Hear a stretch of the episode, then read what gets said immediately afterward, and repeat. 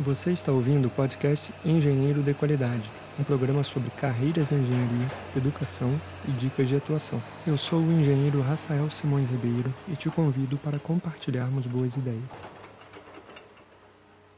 Olá pessoal, bem-vindos. Esse é o episódio 6 do nosso podcast e nele eu conversei com o engenheiro Eduardo Palmeira, que trabalhou vários anos comigo e emigrou para os Estados Unidos há pouco mais de um ano e meio nosso bate-papo a gente falou um pouco sobre os desafios e sobre como ele vê esse processo de imigração, dando dicas então para quem tem desejo de trabalhar fora.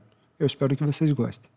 Eduardo, primeiro é um prazer te receber aqui, né? Nós que trabalhamos juntos durante muito tempo, acho que quase sete anos, né? No mesmo departamento.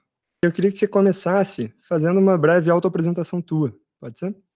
Claro, é, na verdade o, o, prazer é meu, obrigado pelo convite. Então, eu sou eu sou o Eduardo, eu tenho 30 anos, eu trabalho na Electrolux desde 2012, comecei como estagiário, eu sou engenheiro eletrônico, mas desde o começo, no estágio na Electrolux, eu comecei a trabalhar num departamento, que é o mesmo departamento que você trabalha, que é um departamento que não estava ligado só à, à, eletrônica, mas ao desenvolvimento de produtos de uma forma mais geral. Eu fiz mestrado em engenharia da produção na UFPR, acho que uns três anos atrás.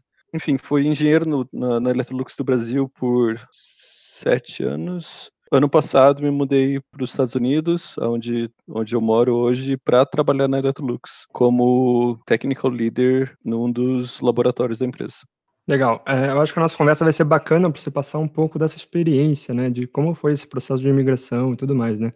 Mas primeiro eu queria te perguntar o que, que, te levou, então, a chegar aí nos Estados Unidos, né? Por que, que você escolheu os Estados Unidos? Por que, que, por que, que você foi parar aí? Primeiro, acho que isso sempre foi um dos meus sonhos. Morar no, no exterior sempre foi algo que, que me atraiu bastante, pela, acho mais por uma experiência pessoal e talvez por eu ter nascido, ter sido criado e ter vivido a minha vida inteira em Curitiba. Isso foi uma experiência que eu, que eu buscava para para minha vida. Os Estados Unidos não era necessariamente o, o meu objetivo principal, é, não era não era o país que eu sempre sonhei em morar, sendo que era, era só mais uma das opções. Se eu fosse morar na Europa, fosse morar nos Estados Unidos, fosse morar na Austrália, qualquer uma dessas dessas experiências seria tão recompensadora quanto tem sido. Nesse momento, mais especificamente, o que me fez vir para cá foi a possibilidade de crescer na minha carreira, também ter casado no, no, ano passado, isso também era um sonho da minha esposa. Além da situação que o, que o Brasil se encontra atualmente, então acho que todo mundo sabe que as, as condições de vida no, nos Estados Unidos acabam sendo melhores do que no Brasil. Então, acho que isso também, questão de segurança, questão financeira, tudo isso contribuiu para minha decisão. Sim, esse ponto é interessante, né? Porque a gente, na Electrolux, especificamente, a gente teria uma, uma gama de escolhas, vamos dizer assim, um pouco restrita. Estados Unidos, Europa e talvez Tailândia, né? Algo mais ou menos assim, em relação às fábricas da Electrolux e tal. E aí, assim, minha opinião pessoal é que a tua cara é mais os Estados Unidos mesmo. A gente tem esse know-how aí de, de como é a vida em, em outros países, de colegas, né? É, pelo que a gente ouve falar. E, por exemplo, na Itália é, é complicado, né? Porque é uma cidadezinha pequena. E nos Estados Unidos você está numa grande cidade. É, assim, para quem está ouvindo o programa, a Electrolux, por mais que seja uma multinacional de origem sueca e ela ainda tem escritórios na, em Estocolmo, as principais regiões de desenvolvimento de produto não, não estão na, na Suécia. Então, como, como você falou, tá, tá na Itália, tá nos Estados Unidos, tá no Brasil, tá na Ásia, enfim. E na nossa área específica, onde, para quem não, não nos conhece, a gente trabalha no Fabric Care, ou seja, com produtos relacionados a, ao cuidado de tecidos, como lavadora e secadora de roupas. Os laboratórios laboratórios estão em Curitiba, em Charlotte, Juárez, no México, Portia, na Itália e Rayon, na Tailândia. Então, diante dessas opções, eu vou te dizer que eu concordo contigo diante dessas opções que os Estados Unidos foi o país, ou aqui Charlotte foi a cidade que mais me, me atraiu, mas sinceramente foi só a primeira oportunidade que apareceu. Talvez se fosse para Portia, eu também teria aceitado uma oportunidade lá, por mais que não fosse talvez tão minha cara, como você falou. Legal. Você percebeu algum impacto cultural ao chegar nos Estados Unidos, talvez no, nos seus primeiros meses aí? Teve alguma coisa que te chamou a atenção? Tiveram várias, vários fatores que você, como brasileiro, vivendo e, e, tendo só o Brasil como, como experiência, você acaba tendo uma visão muito limitada do mundo. Então, por mais que a gente no Brasil somos considerados brancos, quando eu fui tirar minha carteira de motorista aqui, a mulher perguntou para mim qual era a minha, a minha raça, eu achei engraçado, porque ela em nenhum momento pensou que eu era branco.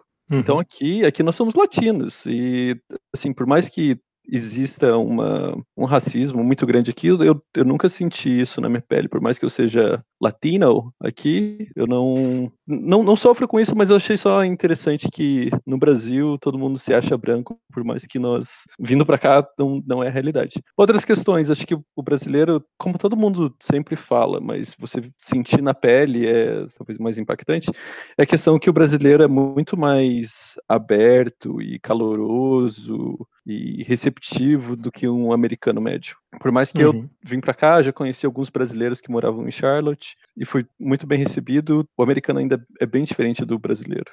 Legal, é isso mesmo. Eu tive uma experiência na França, né, durante a graduação e senti a mesma coisa, assim. Mas uma coisa que me chamou a atenção lá foi que eu percebia no ar, assim, quando eu pegava um transporte público, por exemplo, um quê de racismo, assim, não, não comigo necessariamente, mas com outras pessoas também, né? Entre os franceses, predominantemente brancos de fato, e, por exemplo, os árabes, os negros, né? Uhum. Você percebe alguma coisa assim aí nos Estados Unidos, aí especificamente em Charlotte? Assim, é, Charlotte ainda é, é, considerado um estado sulista. Então, a questão racial aqui ainda é muito forte. Então, você até pode ver que é, a Carolina do Norte, nas últimas eleições, foi favorável ao Partido Republicano. E uhum. acho que, historicamente, tem, tem sido assim. Por mais que Charlotte, os grandes centros, e Charlotte incluído neles, acaba sendo mais favorável ao Partido Democrata, ainda você percebe esses traços na população, sabe?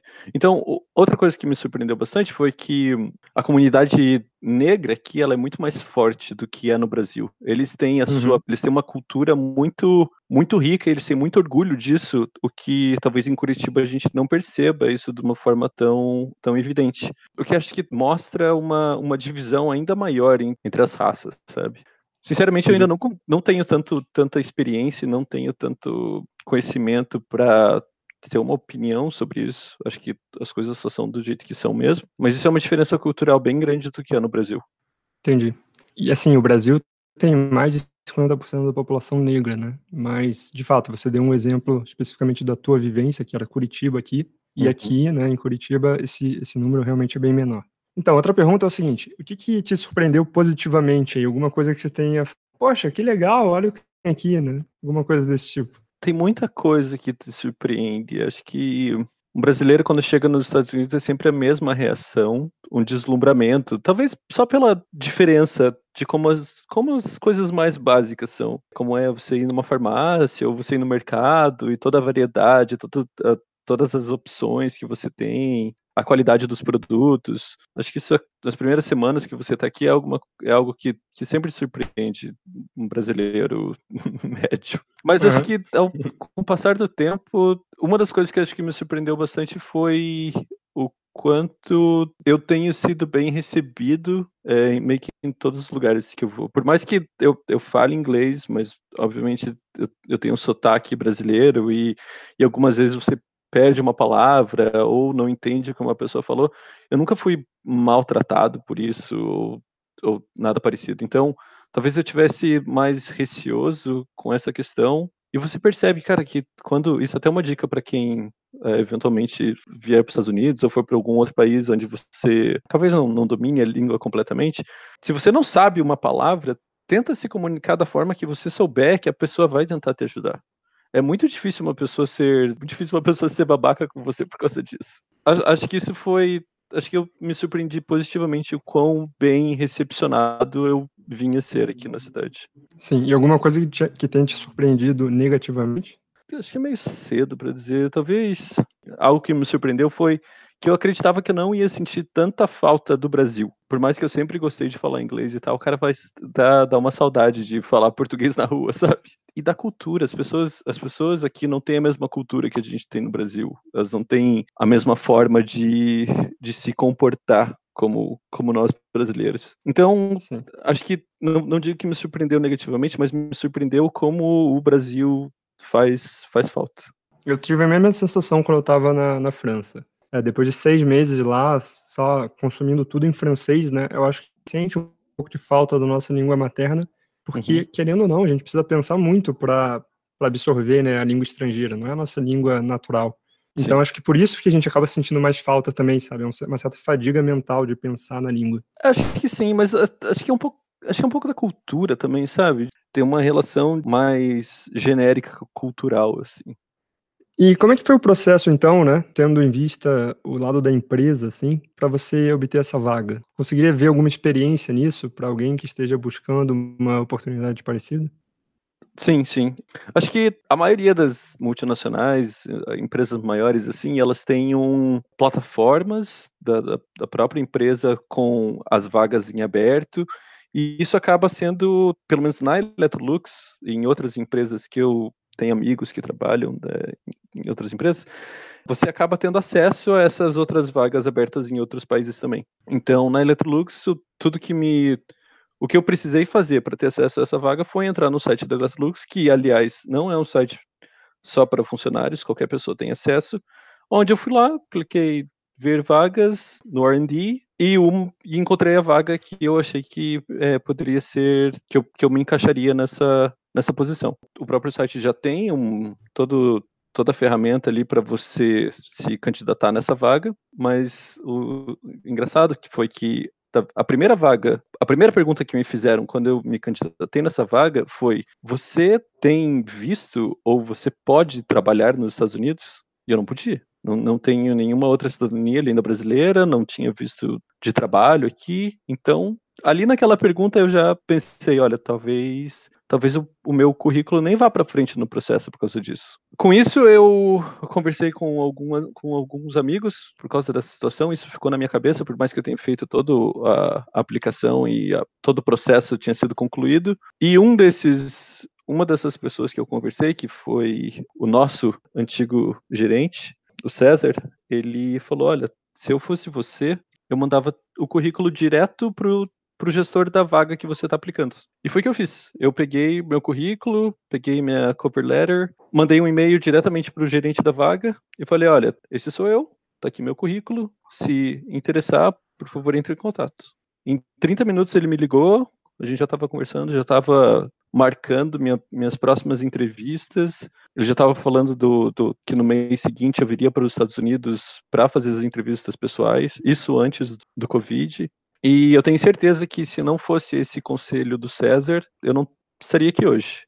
Então, isso acaba sendo até um, uma dica para quem está procurando alguma outra oportunidade. Não, não custa você procurar outros meios não tradicionais para você se aplicar numa vaga, para você se mostrar, para você aumentar as, as probabilidades de te notarem. Legal. E a partir do momento que você teve o aceite né, da, da vaga, que você foi selecionado, como é que foi essa parte burocrática? Tenta resumir um pouquinho. Eu sei que né, às vezes dá um pouco de trabalho, mas as pessoas têm que ter medo mesmo. É isso tudo que o pessoal sempre pensa para obter visto e tudo mais? Ou é tranquilo? Não, no meu caso foi muito tranquilo. A Electrolux cuidou de todo o processo, tinha uma empresa um escritório de advocacia aqui nos Estados Unidos cuidando do meu processo, que eu tinha acesso para me comunicar com eles. acredito que em um mês eles já tinham marcado todos os, os appointments para para eu ir no, no consulado, levar os documentos que eles me forneceram e, e foi isso. Já que a empresa estava me patrocinando, entre aspas, para a obtenção desse visto, o processo acaba sendo muito simples. Eduardo, e agora uma pergunta talvez um pouco mais pessoal aqui. Do que, que você sente falta depois de um ano e meio aí nos Estados Unidos, mais ou menos isso?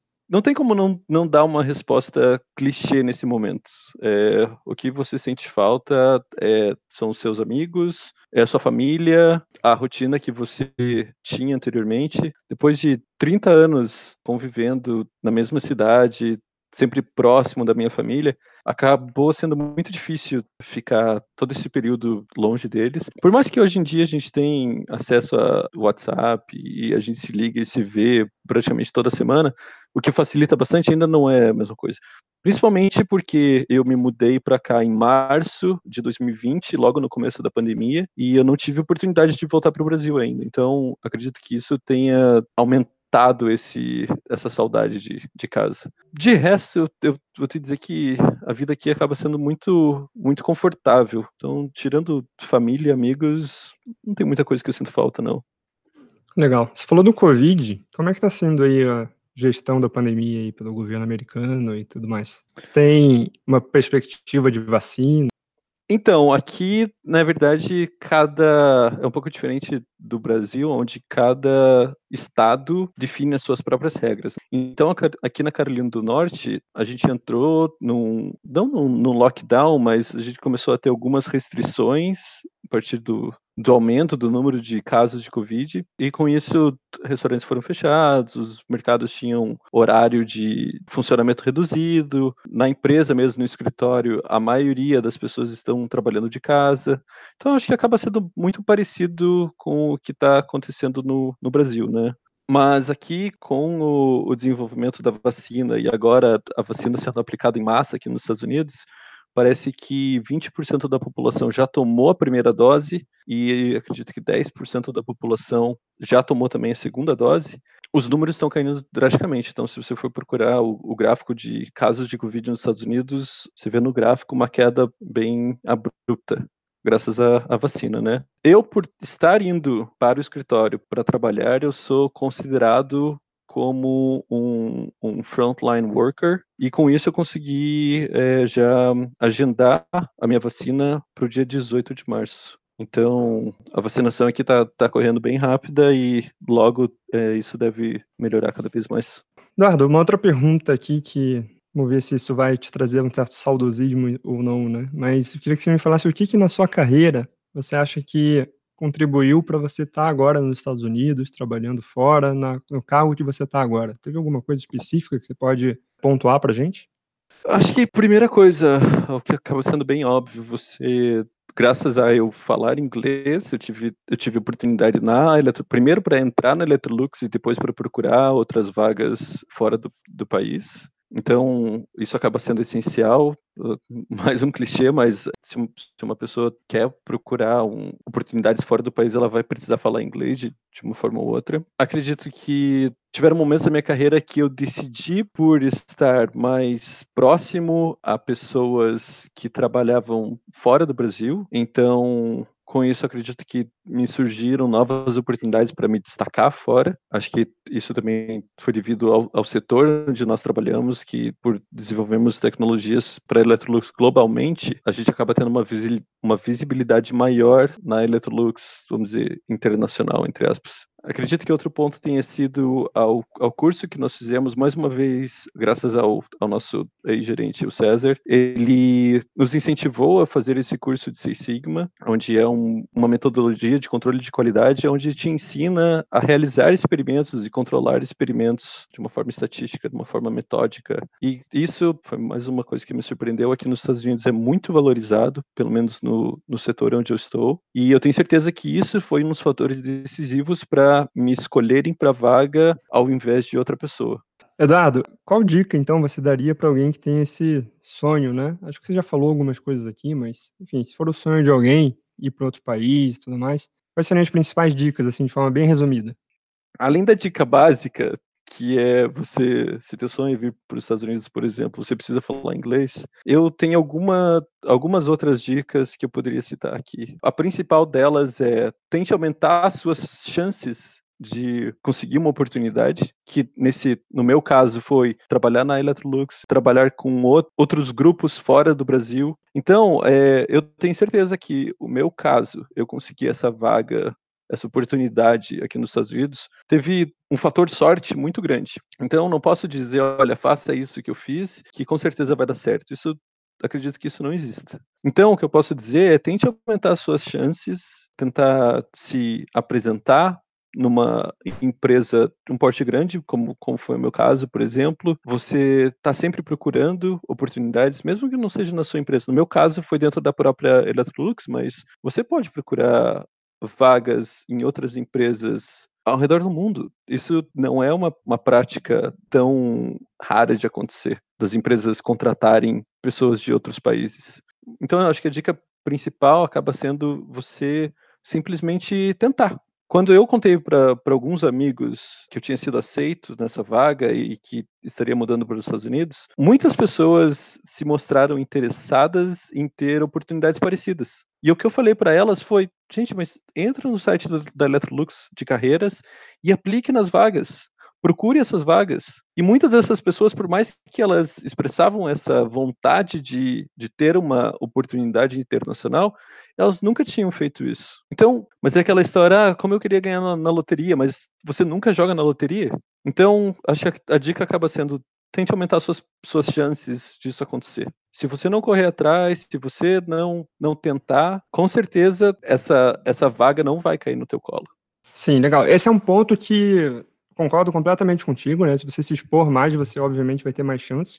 Mas o fato que é o seguinte, às vezes as pessoas acham que querem ir trabalhar fora, por exemplo, mas na verdade talvez não queiram tanto, né? Porque se elas quisessem tanto mesmo, elas de fato iriam estar aplicando para várias vagas, iriam estar buscando isso. Então acho que esse é um ponto que eu até falei já em outros podcasts, né? Que, que é muito importante, é você saber o porquê, né? É você começar sabendo qual é o seu objetivo, qual é o seu propósito na verdade, dentro do seu trabalho, dentro da sua carreira, dentro da sua vida mesmo. Se o teu propósito estiver alinhado com uma vaga no exterior, daí sim, né? Eu concordo com todas essas dicas de você ir atrás e se expor bastante para dentro da empresa ou dentro de outras empresas também. Eu concordo contigo. Acho que se a pessoa tem um propósito, se a pessoa sabe qual que é o objetivo de vida dela, ela tem que, acho que essa essa dica de se expor e tentar aumentar as suas, as suas probabilidades das coisas darem certo, funcionam não só para você tentar morar fora do país, trabalhar fora do país, como para qualquer outro sonho que você tenha, certo? Se você, sei lá, Sim. se teu sonho é trabalhar na NASA, você precisa aumentar as suas chances disso acontecer. Não adianta você falar que quer isso, mas não correr atrás de alguma forma. Mas e quando a pessoa não tem um, talvez um, um, um objetivo definido na vida dela? Então, se a pessoa não tem um objetivo definido na vida dela, ela dificilmente vai de fato gastar o tempo dela para, por exemplo, aplicar em vagas para o exterior. Então, acredito que é por isso que as pessoas se sentem frustradas, sabe?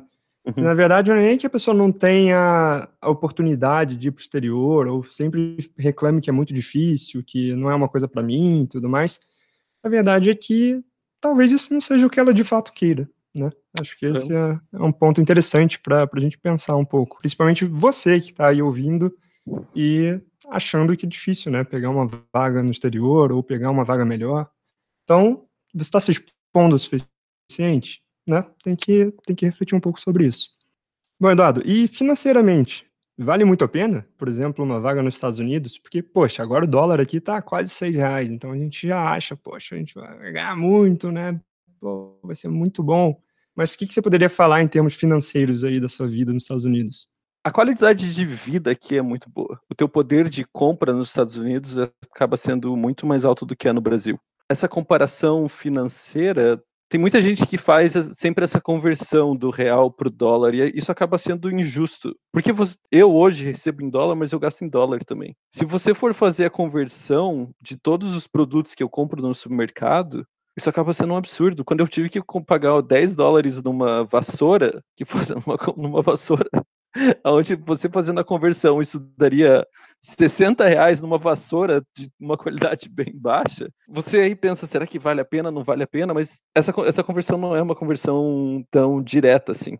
Algumas coisas valem muito a pena, outras coisas não valem a pena, mas pelo poder de compra aqui nos Estados Unidos ser mais alto, sim, do que no Brasil, acredito que, que financeiramente vale a pena, sim. Vou te dizer que eu não sou. Se for converter o meu salário para o Brasil, acaba parecendo ser muito dinheiro. Mas por eu estar vivendo aqui, eu tenho uma vida confortável, não sou rico aqui nem nada disso. Se eu levasse esse dinheiro para o Brasil, com certeza eu teria uma vida muito melhor do que eu tenho aqui, mas não é, não é o caso. Sim, é, os teus gastos estão aí, né? Então, mesmo que você queira, talvez com algum esforço, se você conseguir poupar, você pode trazer alguma coisa para o Brasil. Mas, de qualquer forma, realmente não é algo tão relevante assim, né?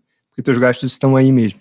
Eduardo, e agora um pouco um momento cultural aqui pra gente, né? É, não sei se você tem alguma indicação de livro, vídeo, talvez algum filme, né? Isso é, um, é algo que eu pergunto para todo mundo que eu entrevisto aqui no podcast, porque eu acho que pode servir de inspiração para quem está nos ouvindo, né? Buscar algum conteúdo diferente. Então, outro ponto que me ajudou a chegar onde estou hoje, a me desenvolver profissionalmente, foi eu estudar programação, eu gostar de programação, já que hoje em dia você pode usar programação para em qualquer uma das disciplinas, em qualquer indústria, em qualquer atividade você consegue usar isso a seu favor. Então, a minha dica é, eu sei que muitas vezes na faculdade ou onde você esteja aprendendo programação, talvez não seja tão simples, principalmente no começo, mas acredito que o esforço nessa disciplina em si acaba valendo muito a pena no mundo que a gente vive hoje. Então, eu tenho algumas recomendações. É, primeiro, acho que nos dias atuais, principalmente de Brasil, que vivemos, acho que o livro 1984 é muito importante. Por mais que tenha sido um livro escrito em 1948, ele ainda acaba sendo muito atual. Como eu ouvi na internet, nesse, é, nessa era do delírio que nós vivemos, 1984 acaba sendo muito, muito relevante hoje em dia. Já relacionado à questão de você estar aprendendo inglês, você desenvolver o inglês, eu tenho alguns canais no YouTube que eu gosto de acompanhar, que são canais em inglês. Primeiro, para acho que a maioria das pessoas aqui que devem estar nos ouvindo são engenheiras, engenheiros, engenheiras. É, um dos um um canal que eu gosto muito se chama Smarter Every Day, onde o host do canal explica como algumas tecnologias funcionam. Tem um outro, uma outra recomendação minha é um canal no YouTube, o que é um canal em inglês, o que pode ajudar no você está praticando o seu inglês, mas que é um canal de um programador aonde ele pega alguns projetos que podem ser projetos bobos, mas ele com isso ele consegue ensinar um pouco de programação e um pouco de inteligência artificial com esse com esses vídeos dele. Achei um canal bem engraçado, bem divertido, mas que ainda assim você consegue aprender bastante. O canal se chama Code Bullet.